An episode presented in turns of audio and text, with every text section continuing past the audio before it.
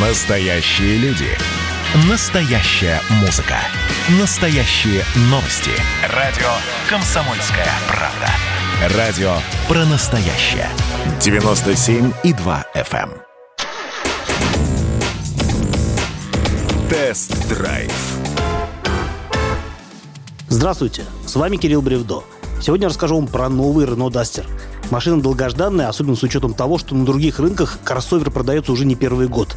В Европе, например, этот автомобиль знают под румынской маркой Dacia. Здесь, правда, стоит сделать важное замечание. Наш Renault, который выпускается на московском заводе, существенно отличается от Евродастера. Внешне они похожи, но есть ряд нюансов в интерьере, а главное, что у машины для нашего рынка свой собственный набор силовых агрегатов. Ты агрегат, Дуся, ты, Дуся, агрегат,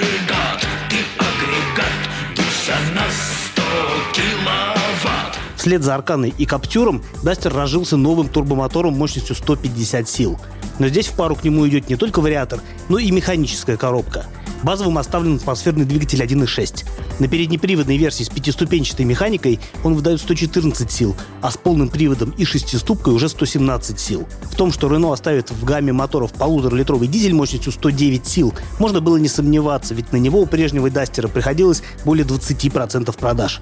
А тот факт, что машине по наследству от предшественника перейдет и бензиновый двухлитровый атмосферник о 143 силах, был неочевиден. Однако этот силовой агрегат пользовался слишком хорошим спросом, чтобы безжалостно его секвестировать. Так что извольте получить. Правда, автомат и передний привод ему не положены, только механика в сочетании со всеми ведущими колесами. К слову о полном приводе. Он есть у 9 дастеров прошлого поколения из 10. Оно и неудивительно, ведь эту машину покупают те, кому нужен внедорожник. А проходимец из Дастера отменный, доложу я вам. И новый кроссовер в этом смысле ничуть не хуже прежнего. Геометрия кузова у Дастера такова, что даже на сложном рельефе он чувствует себя спокойно.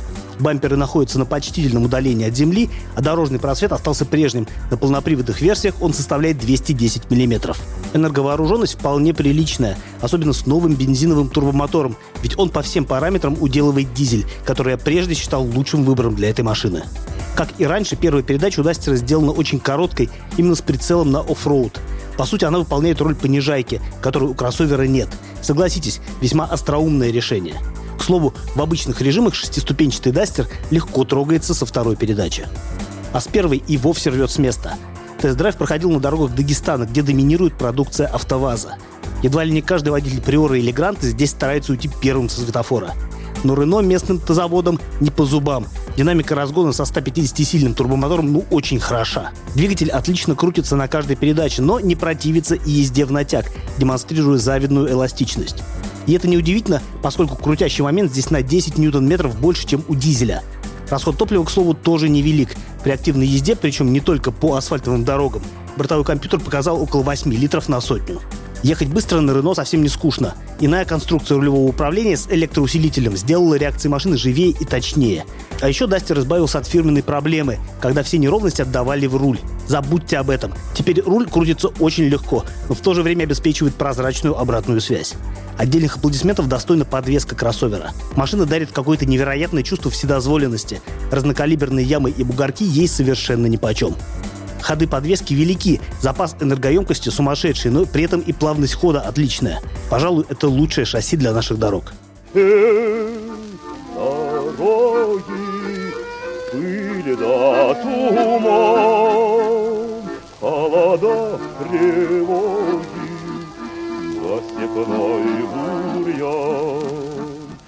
А самое главное, что сохранив и приумножив свои былые достоинства, Дастер стал современнее и комфортабельнее в салоне. Эргономика заметно улучшилась, теперь все органы управления на своих местах. Руль отныне регулируется не только по углу наклона, но и по вылету. Управление круиз-контролем стало гораздо логичнее, а ручка регулировки зеркал выползла из-под ручника на переднюю панель слева от рулевой колонки.